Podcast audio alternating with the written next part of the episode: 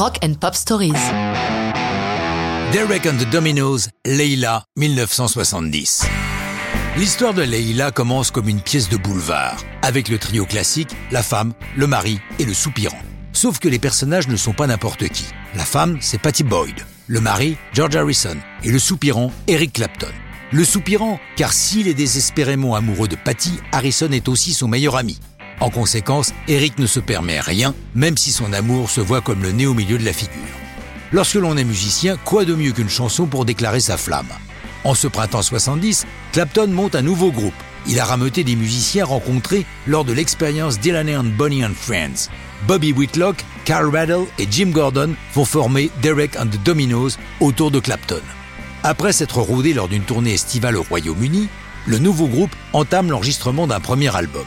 Parmi les chansons qui vont le constituer, Leila, déclaration d'amour d'Eric à Patty. Subtil, bien sûr, l'inspiration vient d'un poète persan, Nizami, et d'une légende bien connue autour de la Méditerranée, celle de Leila et Majnun, l'histoire d'un homme follement amoureux, mais d'un amour impossible, les parents de la belle s'y opposant.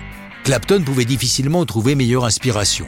Les séances de l'album ont lieu en août et septembre 1970 au Criteria Studio de Miami. Or, le 26 août, les Allman Brothers se produisent à Miami. Habitué du studio Criteria, Joan Allman apprend la présence de Clapton. En grand fan, il souhaite passer les voir après le concert. Alors que le show commence, Duane, pétrifié, voit au pied de la scène Clapton et son groupe venus les applaudir. Duane va participer activement aux séances. Il est là, le 9 septembre, pour l'enregistrement de Leila. C'est lui qui trouve le célèbre riff de début et qui partage les parties de guitare avec Clapton. Quant à la partie de piano qui clôt la chanson, elle ne vient que quelques semaines plus tard. Elle est due à Jim Gordon, c'est pour lui une autre chanson écrite pour un projet solo.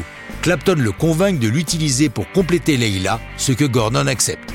Leila sort en single en 71, mais dans une version courte de 2 minutes 43, alors que la version album fait 7 minutes. C'est un échec qui déprime lourdement Clapton, mais quand la maison de disques se décide à sortir la version longue en single un an plus tard, elle devient l'une des chansons les plus célèbres de l'histoire du rock. Quant aux amours de Clapton et Patty, lorsque, pour d'autres raisons, Harrison divorce, il approuve la liaison de son pote avec son ex, allant jusqu'à jouer pour leur mariage, qui finalement ne durera pas longtemps. Mais ça, c'est une autre histoire, et ce n'est plus du rock'n'roll.